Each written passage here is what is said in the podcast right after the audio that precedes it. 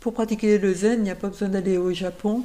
Quand des gens me demandent des renseignements à Dijon, je leur dis, eh ben, on va pas discuter du zen, venez au dojo, il n'y a que comme ça que vous pourrez sentir si ça vous convient ou pas. Dès la première fois qu'on pratique, on peut sentir ce que ça apporte. Quand vous avez envie, c'est le signe que ça vous convient. Il n'y a pas besoin d'avoir des explications théoriques pour savoir pourquoi on pratique. Quand on s'installe en zazen, tout de suite, on peut sentir que la posture a quelque chose qui, qui repose. On sent qu'il y a quelque chose qui s'apaise. La posture physique a vraiment de l'importance pour sentir que ça circule et surtout, je crois que c'est surtout par rapport à cet équilibre qui permet euh, quand même en même temps de s'abandonner. Pour moi, le zazen aussi, c'est une expérience de silence. Quand on est en silence à plusieurs, euh, si on écoute ce silence, il y a quelque chose de, profond qui, qui, se, qui se transmet. je revois une personne, une infirmière qui arrive, elle était vraiment stressée, enfin, j'arrive pas à calmer le mental, mais elle est sortie complètement apaisée cette respiration, si on arrive petit à petit à établir une respiration profonde, on sent vraiment comme si ça balayait toutes ces pensées parasites, toutes les, toutes les complications.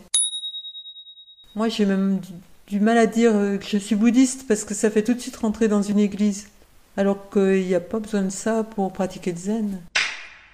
C'est pour ça que c'est dommage, à l'époque actuelle, les gens veulent une méditation laïque. À Dijon, par exemple, il y a, plein de sortes de méditations qui sont proposées. Comme je ne les connais pas, je ne peux pas en parler, mais personnellement, moi j'aime bien la pratique comme on l'a fait, avec quelques règles, des règles simples comme saluer quand on rentre, saluer les autres personnes avec qui on pratique.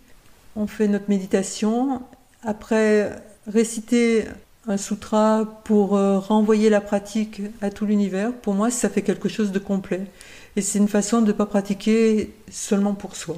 On n'écoute pas toujours notre confort.